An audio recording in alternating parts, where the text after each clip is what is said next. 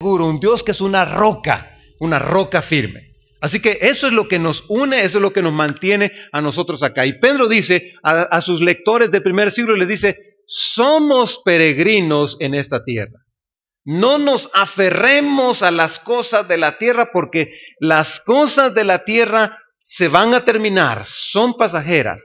Pensemos y planeemos mientras vivimos aquí en la tierra viendo hacia el futuro. Ese es lo, más importante, lo que Pedro está diciéndoles. Ustedes tienen que tener su perspectiva en el futuro. Y por lo tanto, Él les llama a sus lectores, les dice, y a los que han creído en Jesús, les dice, ustedes son extranjeros y peregrinos aquí en la tierra.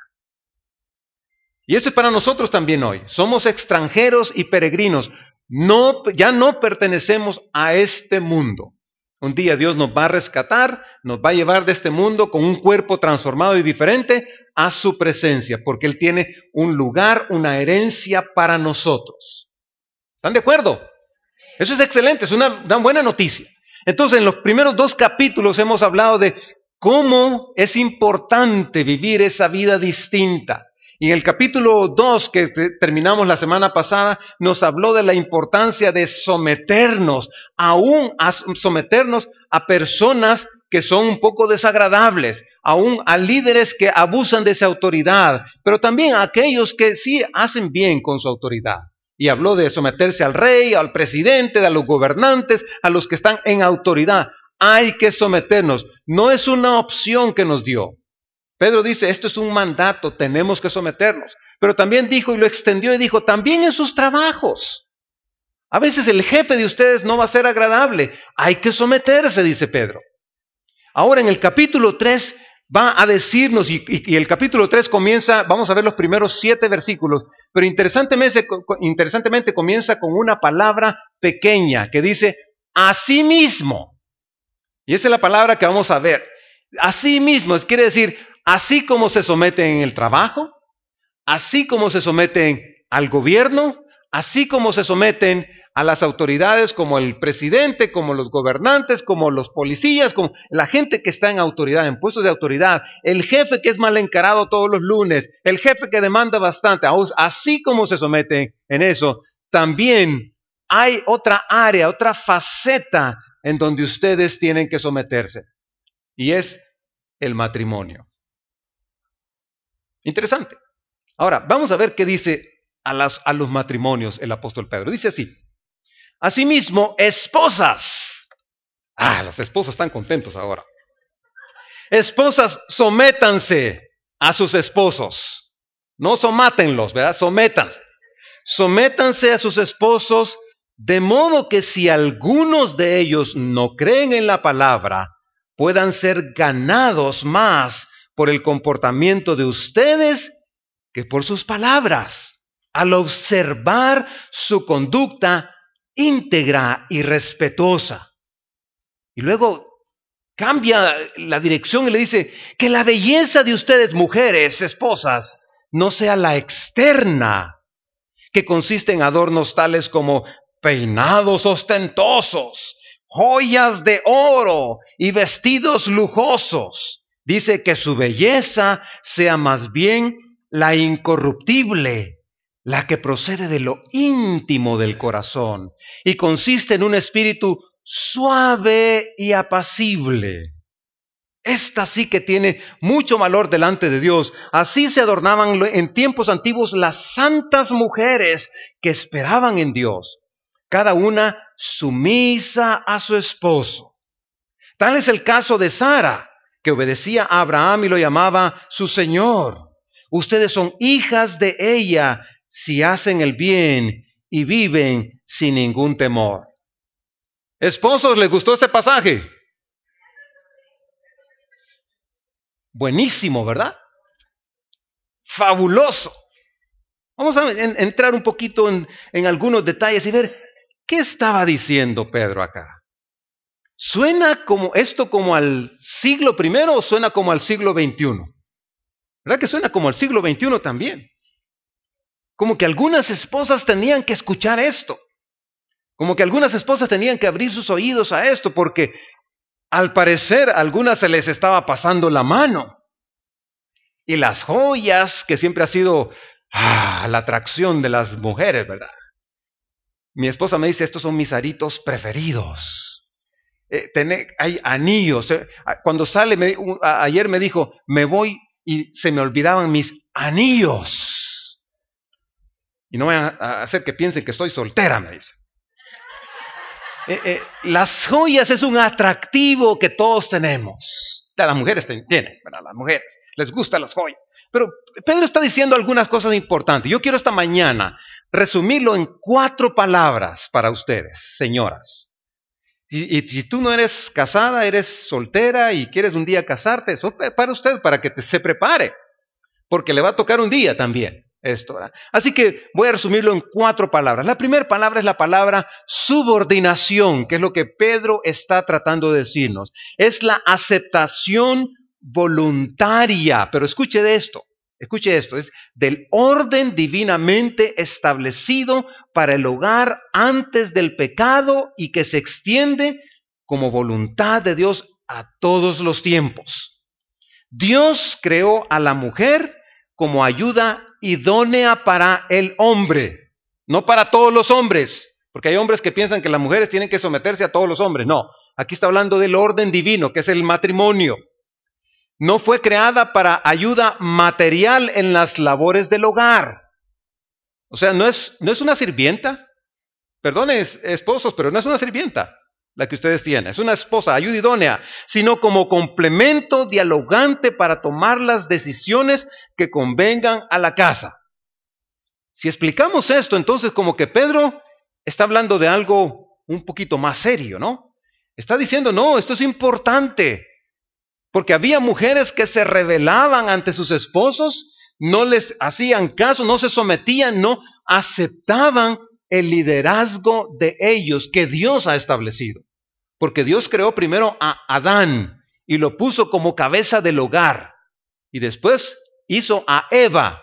Y déjeme decirle, solo le hizo una Eva, no le hizo más. Porque solo hay una.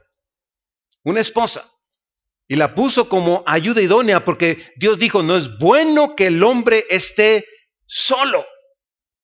Le haré una ayuda idónea. Entonces, la mujer no está hecha para servir al hombre, no está hecha para gobernar al hombre. Dios la hace para dialogar y mantener comunión de igual a igual. Esto es diferente. Ahora, quiero aclarar una cosa. Esto no es feminismo. Disculpen, señora, si usted cree que, es que, ah, que la mujer tiene derechos y no sé qué. Sí, eh, creo que en el aspecto laboral hay, derechos iguales. O deberían haber cosas que son semejantes. Pero aquí estamos hablando del matrimonio. Hay esposas que piensan que no le pueden decir nada a su esposo. Ay, que se va a enojar. Y este es un indio. Cuando se enoja es un indio.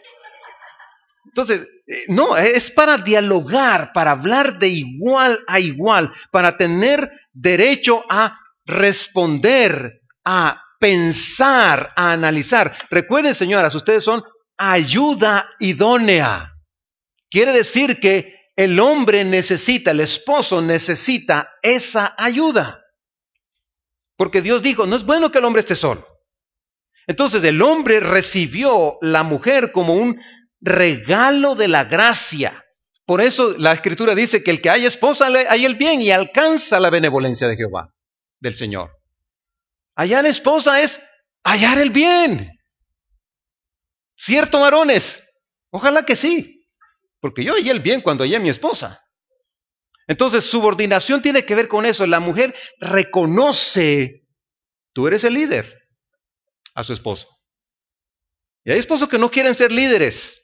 Hay hombres pasivos que no quieren ser líderes. Y la esposa tiene que levantar ese liderazgo del esposo, decirle, tú eres el líder, tú eres el líder. Así que nos toca a nosotros varones tomar decisiones que son cruciales para la familia. Pero si la esposa reconoce que ella está subordinada a su esposo, y Dios da un, orden, en 1 Corintios 10, Dios dice que Dios está, el, eh, Cristo está sobre la, Dios está sobre Cristo en cuanto a función Cristo es la cabeza del hombre, el hombre es la cabeza de su esposa. Ese es el orden que Dios da.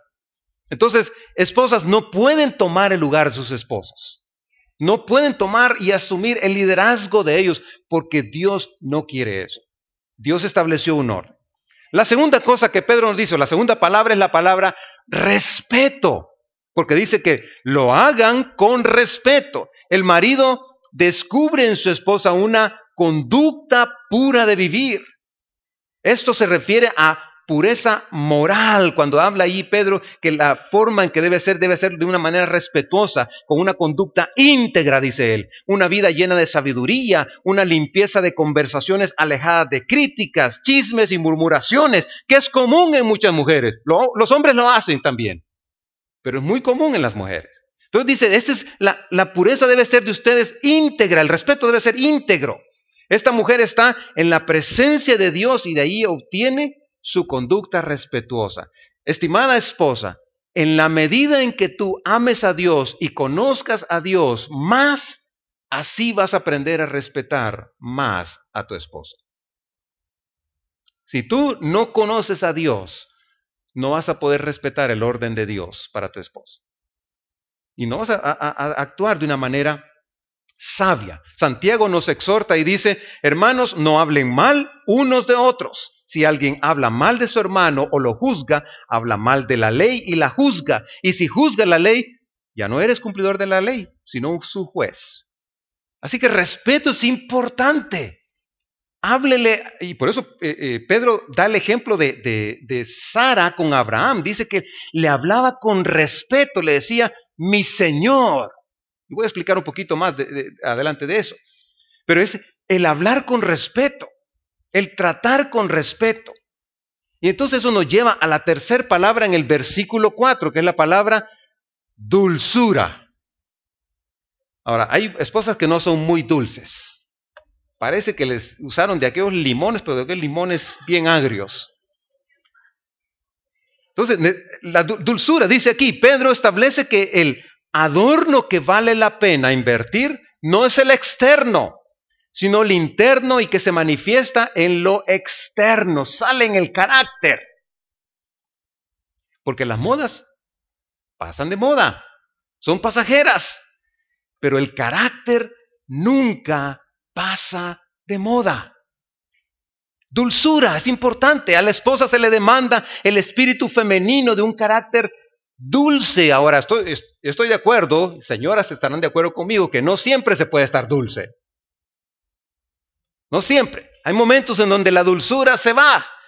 Eh, hay problemas, hay situaciones. Pero dice que este espíritu afable habla de un carácter afectivo, cariñoso y dulce en contraste con el espíritu violento, exigente y vengativo de los derechos propios. Y créanme que desde hace muchos siglos hay mujeres que no son muy dulces. ¿Por qué? Pedro está diciendo, mire, los adornos son buenos. Él no está en contra de los adornos. Una cosa quiero aclarar. No está en contra de los peinados ostentosos, no está en contra de las joyas de oro y plata, no está en contra de los vestidos caros. Porque eso es lo que está enfatizando ahí. ¿Sabe qué es lo que pasa? En la antigüedad, las mujeres, eh, cuando habla de peinados ostentosos, habla de colochos que se hacían, unos peinados bien parados. Usted tal vez lo ha visto en fotos o en, películas, ¿verdad? Y entre más parado y más encolochado y con cositas de oro llevaba en el cabello, era más hermoso. ¿verdad? Como en, la historia siempre ha habido la etapas de la belleza, ¿verdad? Eh, hubo un siglo, a, a, mediados de, creo que siglo XIII o algo así, la belleza era ser más gorda. Entre más gorda era la mujer, era más bella, ¿verdad? Todavía los, los musulmanes usan en algunos casos que la, belleza para ellos es una mujer que es gorda. Pero en este caso era el peinado ostentoso, la belleza, el vestido hermoso, las joyas. Y parecía como que algunas mujeres habían tomado demasiados extremos en esto y habían hecho de la, eh, de la ostentación una prioridad. Y la ostentación lo que atrae siempre es lo externo lo externo de la persona. Entonces era como un asunto sorprendente ver a aquellas mujeres eh, bien vestidas con sus peinados y aquello lujoso, y era mucho de brillar, ¿verdad? Ponerse cosas de oro en el cabello y obviamente joyas, aretes, collares y todo eso. Pedro dice, eso realmente no es lo más importante. Lo más importante es cómo tú eres por dentro, esposa, como mujer. La belleza está allí. Esa es la belleza que, dice él y enfatiza, esa es la belleza que le agrada a Dios. La belleza interna, no la externa. Ahora, Pedro no está diciendo hay que tirar los maquillajes, hay que tirar las joyas, ¿verdad? Yo, yo tampoco estoy diciéndole aquí váyase a su casa y el esposo vacíe el closet con todos los vestidos. No, no, no, no, estoy hablando de eso. Estamos hablando de un balance en la vida. Estamos hablando de, prioridades. Te, te interesan mucho las joyas, los vestidos, los peinados, ir, ir los sábados a hacerte las uñas, las uñas de las manos, de los pies y, todo, y las cejas y bueno, hay tantas cosas, ¿no? Invertimos tanto en eso, pero ¿cuánto pasamos invirtiendo en nuestro carácter? ¿Cuánto pasamos dedicándonos a aprender a ser en el caso de ustedes, esposas, a ser mejores esposas, mejores madres, mejores mujeres, a, lidiar con aquellas cosas ásperas de tu carácter que tú sabes que necesitas cambiar, que tú sabes que necesitas dejar. ¿Qué estás haciendo? ¿Qué ejercicios estás haciendo para eso? Ahora, como dije anteriormente, esto del mal carácter, esto de las, de, las mujeres o esposas eh, difíciles, es muy antiguo. Mire, le voy a mostrar un par de proverbios. Y si la Biblia fuera ilustrada, creo que sería algo más o menos como esto. Dice este proverbio. Gotera constante en un día lluvioso es la mujer que siempre pelea. Quien la domine podrá dominar el viento y retener aceite en la mano. Yo me imagino que es, este proverbio es como ese esposo ahí, ¿verdad? Otra vez esta mujer, ¿verdad? Dice que está lloviendo y cae una gotera. Esa gotera, ¿cómo molesta? Dice, así es la mujer que siempre pelea. Esposa, ¿es usted una de ellas que siempre está peleando? El marido acaba de entrar, ya viniste bien tarde, como viniste, ya está peleando. Por... Y el hombre viene respirando del tráfico y todo eso. ¿Qué, ¿Qué clase de esposa es usted? Mire otro proverbio acá. Más vale habitar en un rincón de la azotea que compartir el techo con mujer pendenciera, dice. Más vale, dice, habitar en el desierto que con mujer pendenciera y de mal genio. Tremendo, ¿no? Es que una persona de mal genio no se soporta. Y dice eh, eh, eh, Salomón, que escribe este proverbio, dice, es mejor estar en el desierto. Híjole, estar en el desierto ahí, ¿verdad? ¿Qué hay en el desierto? Nada. Silencio es lo que hay. ¿Qué hay en la azotea? Dice, mejor, porque las casas antes tenían azoteas. Entonces dice, es mejor estar en la azotea que bajar a mi cuarto y que mi, mujer esté peleando por todo.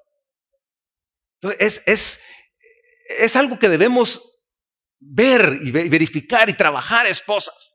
Dice que el corazón invisible a los hombres está descubierto delante de Dios. Eh, no importa cómo tú quieras ocultar eso, Dios mira tu corazón y sabe qué clase de persona eres. Así que esposas, esto es para ustedes. Dios quiere que ustedes sean mujeres dulces y que su belleza sea la belleza interna no la belleza externa. Vamos a la cuarta palabra. La cuarta palabra es acatamiento, que es aceptar con sumisión una autoridad, muy parecida a la primera. Es, el llamarle Señor a su esposo. Aquí no lo hacía desde una posición, en cuanto a Sara, e, en una posición como de una esclava o de inferioridad con su marido, sino desde el respeto hacia quien era el que tenía que rendir cuentas ante Dios de ese hogar. Y la palabra eh, Señor en el hebreo es la palabra doni, que significa mi Señor, el que las mujeres habitualmente usaban para referirse a sus esposos. Es como ahora muchas mujeres dicen, Él es mi marido, Él es mi esposo. Eso es como decir Doni, Él es mi Doni. Puede decirle Doni hoy en la tarde cuando esté, gracias Doni por traerme a comer aquí, ¿verdad? Te amo Doni. Bueno, E, esa es la transliteración hebrea. Doni era mi Señor. Pero no estaba como mi Señor, sí, no era así, no era un asunto de esclavitud, era un asunto de yo reconozco quién eres tú. Yo reconozco tu liderazgo. Yo reconozco que tú tomas las decisiones cruciales para nuestra familia. Yo reconozco que tú tienes autoridad delegada por Dios. Yo reconozco eso y por eso te respeto. Esa es la, idea del acatamiento. Y eso, por eso es que Pedro se enfoca en decir las mujeres en el Antiguo Testamento, eh, mujeres santas de Dios. Y les pongo un ejemplo, dice Sara, una de ellas, que llamaba a Abraham mi Señor, lo trataba con respeto. Entonces no se burlaba de él. Esposas, no es bueno andar hablando mal de sus esposos. No es bueno andar poniendo en mal a sus esposos. No es bueno andar chismeando a sus esposos. El único tiempo que usted puede hablar de su esposo es cuando usted necesita ayuda por una consejería o porque está pasando un problema. Pero no es bueno eso, no es saludable. Hay que tener acatamiento, respeto de quién es realmente ese hombre que Dios ha puesto. Ahora, déjenme recordarles algo. El, el versículo 1 está diciendo que algunos hombres eran desobedientes a la palabra. Eso es lo que dice en el versículo 1, porque está enfatizando que tienes que someterte aún a esos esposos que tal vez no, no reconocen la palabra, desobedecen la palabra. Es decir, está hablándoles a mujeres cuyos esposos no eran creyentes. Y yo sé que ese es el caso de varias eh, eh, damas que están aquí esta mañana, esposas, cuyos esposos no vienen a la iglesia, no creen en Dios, no buscan al Señor. Entonces, eh, este mensaje es para ustedes también. Dicen, no, aún así, aun cuando Él no obedezca la palabra, tienes que acatar su autoridad. Entonces, e, es un llamado a la esposa a ser una mujer distinta, diferente, marcada por la fe, como una extranjera aquí en la tierra, una buena esposa, una excelente mujer. Así que quiero animarles a eso ustedes. Bueno, dejemos en paz a las esposas. Vamos con los esposos. Es interesante que Pedro dedicó seis versículos para las esposas y solo uno para el hombre. Es que es un cuentazo de un solo que va a dar. Así, bueno, yo quiero, eh, el versículo 7, quiero mencionar cuatro palabras para que sea balanceado, ¿verdad? Cuatro a la mujer, cuatro al hombre. Vamos a hablar de cuatro palabras. Eso es lo que dice eh, el apóstol Pedro en el versículo 7. De igual manera, otra vez, así mismo allá, de igual manera, ustedes hombrecitos no se me escapan, dice Pedro. Ustedes esposos sean comprensivos en su vida conyugal, tratando cada uno a su esposa con respeto, otra vez esa palabra mágica aquí, ¿verdad? Ya que como mujer es más delicada y ambos son herederos del grato don de la vida, así nada estorbará las oraciones de ustedes. Punto. Pedro empieza aquí, ahora, de igual manera, mire, ustedes esposo, esto es un asunto del matrimonio. No puedo hablarle, dice Pedro, solo a las esposas, porque el matrimonio es de dos. Entonces, tengo que hablarle a los esposos. Entonces, hay cuatro palabras claves que Pedro está diciendo. Cuando dice de igual manera ustedes esposos, y, está diciendo esposos varones, varones, dice, sean comprensivos en su vida conyugal. La primera palabra es la palabra sabiduría. La, la, palabra que dice sean comprensivos es la misma palabra convivir, pero de una manera pensando en lo que se está haciendo. Convivir con conocimiento equivale a una relación sabia. Yo diría, los hombres debemos ser estudiantes de nuestras esposas. Porque la mujer es complicada. Es difícil. Y tenemos que estudiarla. Porque nosotros somos difíciles también. Entonces dice, debemos convivir y, significa la palabra compartir la vida, cohabitar. No podemos tener matrimonios a larga distancia. No se puede. Si usted está aquí en los Estados Unidos y dejó a su marido por allá en Honduras, en, eh, allá por la Patagonia, regrésese o tráigalo. Tiene dos opciones. No se puede cohabitar a la distancia. Esos matrimonios, tarde o temprano, son tentados y fracasa. Yo sé que tal vez usted vino por una vida mejor a los Estados Unidos, pero ¿sabe qué? Es más valioso delante de Dios su matrimonio. que el dinero que usted puede hacer acá. Definitivamente así es. No le va a gustar esto lo que le estoy diciendo, pero esa es la realidad. Si usted está separada de su esposa o de su esposo, es mejor que regrese con ella. Entonces, aquí la, idea es convivir, compartir la vida, comprende todos los aspectos de la vida matrimonial como físicos, psíquicos y espirituales. A la esposa se le demanda subordinación, pero al marido se le pide comprensión sabia. Esto involucra prudencia y conocimiento para una correcta relación con la esposa. Equivale a un trato como Dios trata, como Jesús trata a la iglesia.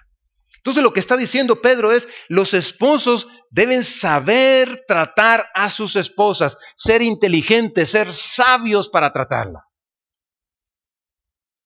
Respetarla, dice también, pero dice, tienen que tener sabiduría, que ustedes puedan ser, eh, verla a ella como, no como un hombre, las esposas no son otro hombre con el que estás casado. Y a veces los esposos queremos que ellas actúen como hombres. No, tienes que tener sabiduría. Ella es diferente. Físicamente es diferente. Emocionalmente es diferente. Psicológicamente es diferente. Las mujeres por lo general usan los dos hemisferios del cerebro. Los hombres con uno ya no sabemos qué hacer, ¿verdad? Y a veces estoy cocinando ahí y mi esposa me dice, ya hiciste tal cosa. Ay, no he terminado esto, pues, ¿verdad? Ya estoy abrumado por una cosita, porque nosotros somos diseñados diferentes, entonces tenemos que ser y convivir sabiamente con ellas y darles el honor que Dios les da. Ahora, esto nos lleva a la siguiente palabra, que es la palabra trato honorable, cuando dice con respeto, tiene que ver con una autoridad en amor, trato amoroso con un amor incondicional. No es, bueno, aquí yo, yo hago esto, pero tú haces esto. No, es incondicional el amor. Lo que lleva a una correcta convivencia es cuando el esposo en amor se entrega a su esposa. Y el nivel del amor del marido para la esposa es el mismo que el de Cristo para la iglesia. Y eso es lo que dice Efesios 5, 25 y 26. Mire lo que dice. Esposos, Amen a sus esposas así como Cristo amó a la iglesia y se entregó por ella para hacerla santa. Él la purificó lavándola con agua mediante la palabra. Trátenla como Cristo amó a la iglesia. ¿Y cómo amó Cristo a la iglesia? Preguntan. Bueno, se entregó por ella. Murió por ella. Fue más allá. Fue hasta lo imposible. Dio su vida por ella. Esposos, tenemos que dar la vida por nuestras esposas. Tenemos que ir, estar dispuestos a ponernos enfrente de ellas, defenderlas cuando alguien las está tratando mal, sea incluso si fuera su suegra o su mamá o su hermana o su primo, tenemos que defenderlas. Y los hombres nos hace falta ese coraje para eso. Tenemos que respetar y tratarlas de una manera honorable a ellas porque Dios nos, las ha dado para que las amemos como Cristo amó a la iglesia. Y dice eh, Pablo en los Colosenses, dice, maridos, ame cada uno a su esposa y nunca la trate con aspereza. No sea áspero con ella. Hay maridos que son ásperos, duros, eh, tratan mal a su esposa, la ignoran, la rebajan, le ponen apodos y, le ponen, usan palabras con ellas ásperas, duras. Eso no es lo que Dios quiere. Dios dice, maridos, ame cada uno a su esposa. ¿Sabe una cosa? Si usted lee capítulo 5 de Efesios, que es el pasaje que leí anteriormente, en este capítulo del 21 en adelante, Cuatro veces se le dice a los esposos, amen a su esposa. ¿Y sabe cuántas veces se le dice a la esposa que ame a su marido? ¿Sabe usted cuántas? Ni una. Ninguna. Entonces las mujeres no deben amar a sus esposos. A las esposas les, dice varias veces que se sometan. Porque la sumisión es el problema, por lo general, en la mujer. Y el amor es el problema, por lo general, en el hombre. Las mujeres aman por naturaleza. Aman por la naturaleza, sino por algo Dios les dio el privilegio de la maternidad. Imagínense que Dios le hubiera dado el privilegio de la maternidad a un hombre. si ahorita como estamos hay un montón de abandono de niños, Estados Unidos tiene una estadística súper fuerte de hijos que crecen, niños que crecen en sus hogares sin el papá, solo con la mamá. Estaríamos perdidos si eso hubiera hecho Dios. Pero Dios le dio algo natural a la esposa para amar. Pero al hombre le dice, ame a su esposa, ame a su esposa, ame a su esposa. Cuatro veces le insiste. No se insiste a eso porque el trato honorable, respetuoso, amable nos hace falta. Porque especialmente nosotros que venimos de una cultura machista, que es grosera, que es eh, golpeada, que es una, una, cultura de, de abuso de autoridad de aprovechamiento. Entonces tomamos ventaja de eso. Pedro dice, no, no, no, no, no, no, no, señores. Debes tratar a tu esposa con honor. La semana pasada yo le decía a los, a los jóvenes, háblenle la puerta. Y saben una cosa, muchos esposos cuando ya se, cuando estaban conquistando, y dónde te pongo florecitas por aquí, por allá, y, y linda y todo eso, pero nos casamos y tu mamá se quedó. Así estamos.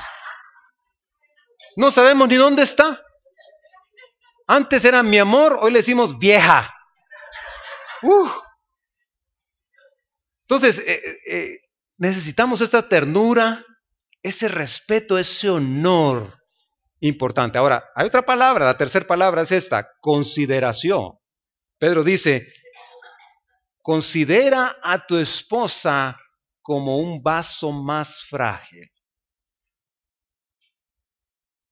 Es débil. Ahora, no está diciendo que ella es un vaso frágil, pero está diciendo que la consideres como un vaso más frágil. Quiere decir de que hay en la naturaleza de la esposa, de la mujer, algo diferente al hombre. Ya dije, emocionalmente son diferentes lloran más rápido. Aunque yo he conocido hombres llorones, pero lloran más rápido. Son más dadas a la ternura. Son más dadas a la maternidad, obviamente. Son más sensibles al dolor de otros. Entonces, tú como marido, como esposo, tienes que pensar en eso. Ella no es igual a mí. Ella está alambrada diferente. Su sistema es diferente. Ella mira las cosas con anteojos color rosado, nosotros azules. Y eso es una gran diferencia, ¿verdad? Porque está viendo, ella está viendo cosas que nosotros ni nos dimos cuenta. Ay, qué lindo te quedó ese vestido. Ay, te ves bien delgada. Y el hombre, ¿cuál vestido, verdad? Ay, ¿viste la flor esa qué linda que salió en el patio? Ay, preciosa, amarilla. Pues yo corté la grama y ni me di cuenta.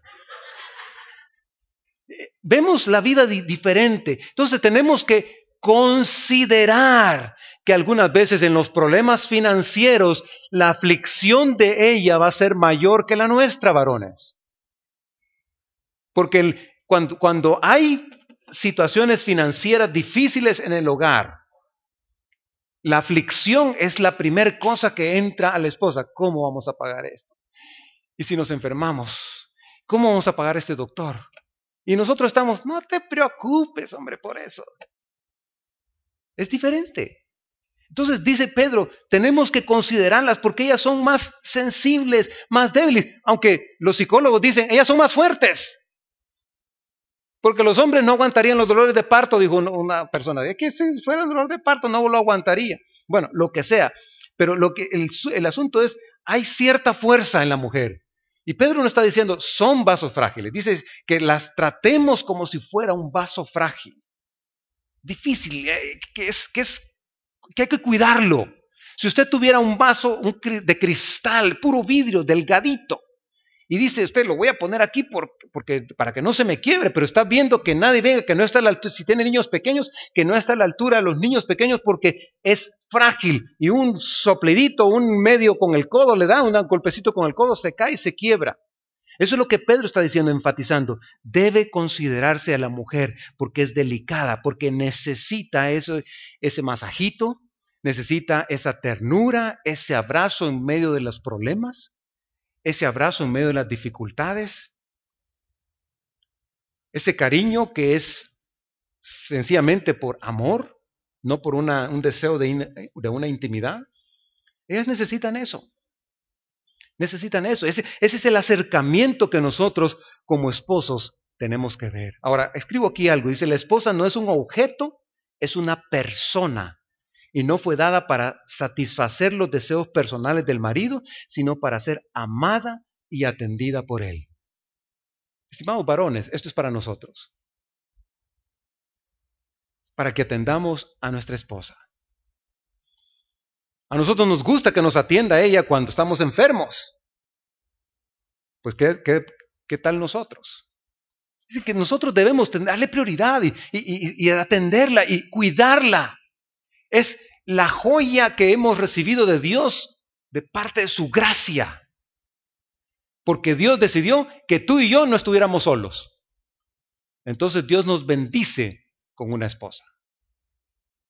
Ahora, los hombres podemos, tenemos la tendencia a ser pasivos y tenemos que cuidarnos de eso porque una de las cosas más difíciles para el hombre es la pasividad. ¿Y sabe dónde comenzó la pasividad? En el huerto del Edén. Cuando la serpiente, Satanás, eh, metido en la serpiente, le habla a Eva y le dice, mira, Dios les ha dicho a ustedes que, así que Dios les ha dicho a ustedes de que no coman del árbol, eh, de este árbol. Y Eva le dice, no, Dios nos ha dicho que de todo árbol podemos comer, pero menos el de la ciencia del bien y del mal.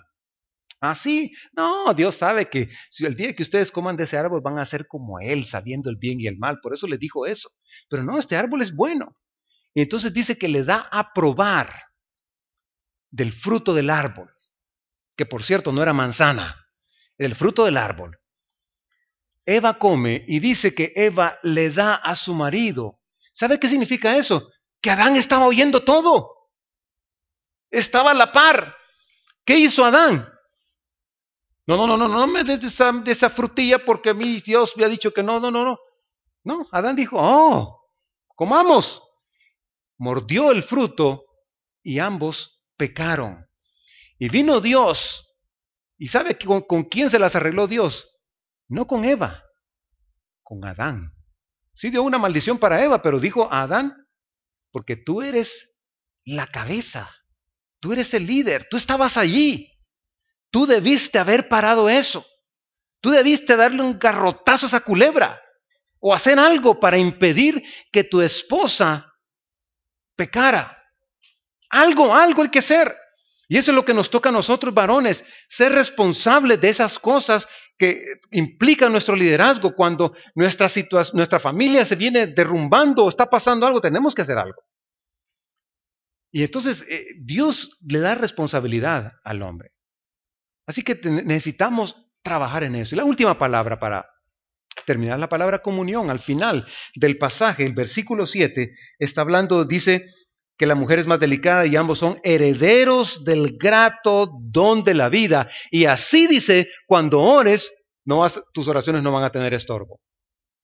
¿Qué es lo que está diciendo? Que debe ser tratada honorablemente, pues es también una coheredera. La mujer no es menos, al Señor solo le va a dar un pedacito de cielo y a los hombres un montón de cielo. No, es coheredera igual que tú. Aquí en la tierra Dios le da a ellos a, las mujeres también les da dones espirituales, les da el privilegio de ser sacerdotes, como hemos visto en el capítulo 2, igual que nosotros. Entonces dice Pedro, no la mires como inferior, mírala como igual y trátala como una coheredera, como tu hermana coheredera de la fe, coheredera de la gracia de Dios, porque ella ha recibido dones también, porque ha recibido bendiciones también de parte de Dios, pues es una creyente. Trátala como una coheredera y así cuando estés orando no vas a tener estorbo en tus oraciones. Y, ese es el problema más grande que tenemos en la humanidad. Los hombres quieren ser superiores a la mujer. Los hombres quieren tomar ventaja de eso en el matrimonio. Estoy hablando del matrimonio. Y quieren tratar a sus esposas como personas de segunda clase. Pedro está diciendo, no, tienes que tener comunión con esta persona que Dios te ha puesto a la par tuya porque es coheredera. Y los coherederos tienen comunión, comunicación, se hablan, se comunican. Así que varones, no hay por qué hacer guerras del silencio. Eso no debe existir. Es comunión. Comunión es hablar, comunión es platicar, comunión es reírse. Matrimonios que están aquí, ¿cuándo fue la última vez que ustedes se rieron a carcajadas juntos por algo que les pasó juntos y que hasta se detenían el estómago? Hay matrimonios que ya no se ríen. Pero el hombre, si está con otros hombres, y sabe todos los chistes del mundo. Pero llega con su esposo y la gran carota, así, todo amargado. Pésimo. No, igual las esposas, ¿verdad? Riéndose y todos con sus amigas es una, es una fiesta. Pero llega a su casa y todo se desarma.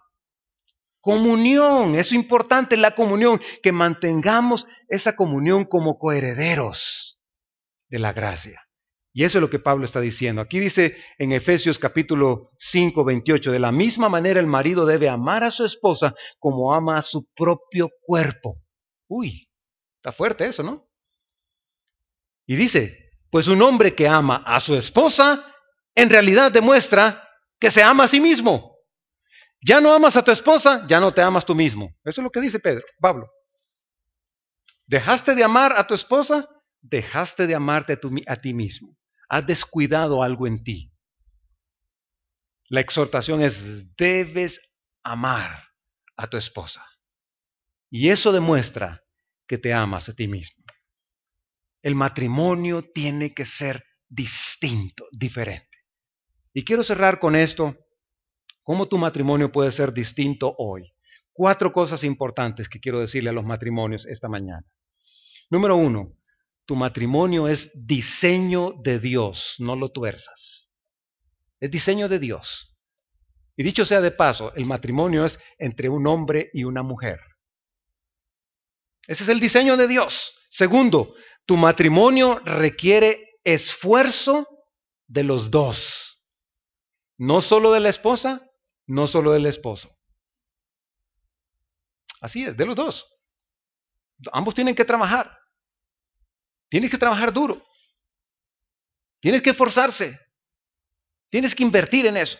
Tercero, tu matrimonio es un pacto, no es un contrato.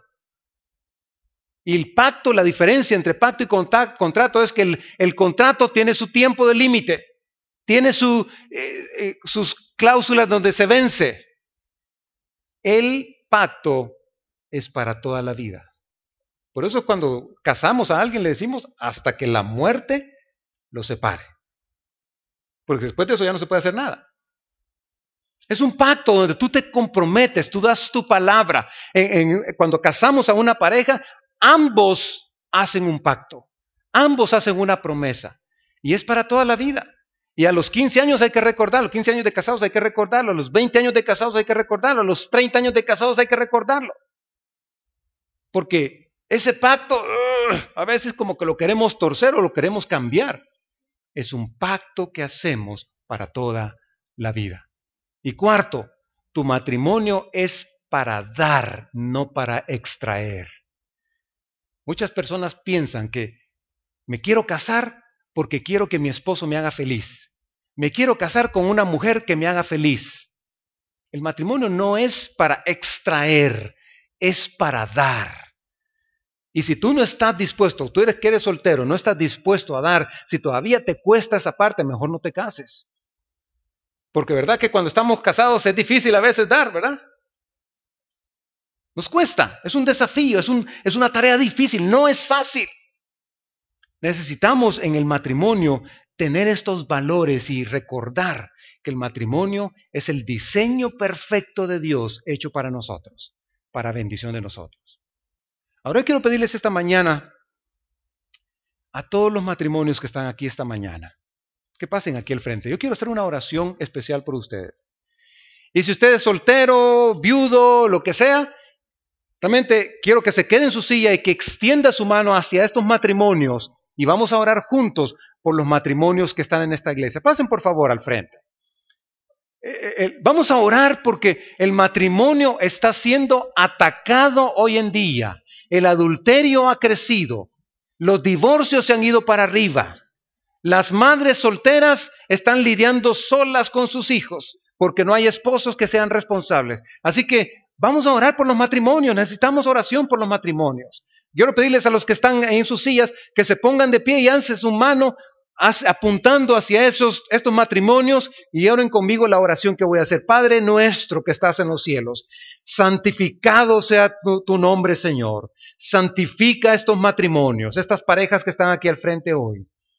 Señor, hay algunos que están pasando momentos críticos, difíciles, considerando separación, considerando divorcio, en este momento, en el nombre de Jesús, yo te pido, Padre, que tú destruyas cualquier mala intención del enemigo, que tú destruyas y, bloquees cualquier intención negativa de alguien, de algo. Si hay, Señor, si hay alguien que está buscando otra persona fuera del matrimonio, un amante, una, una mujer, un hombre, sea lo que sea, Señor, oramos en el nombre de Jesús, que destruyas eso, Padre, porque eso no es el diseño tuyo.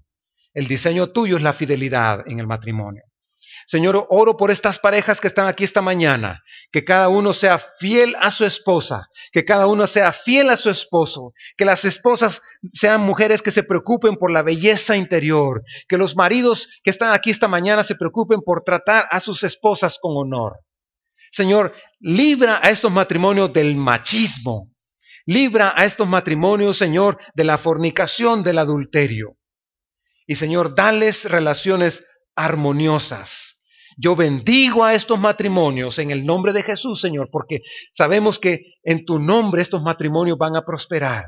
Señor, que no se aparten de ti, que busquen seguirte a ti, que busquen en obediencia seguir los mandatos tuyos en la palabra, Señor. Señor, cuando alguno de ellos esté debilitado, que el otro lo fortalezca y que hagan ese cordón de tres hilos que dice la Escritura. Señor, que estos matrimonios puedan fortalecerse y que puedan llegar hasta que la muerte los separe, Señor.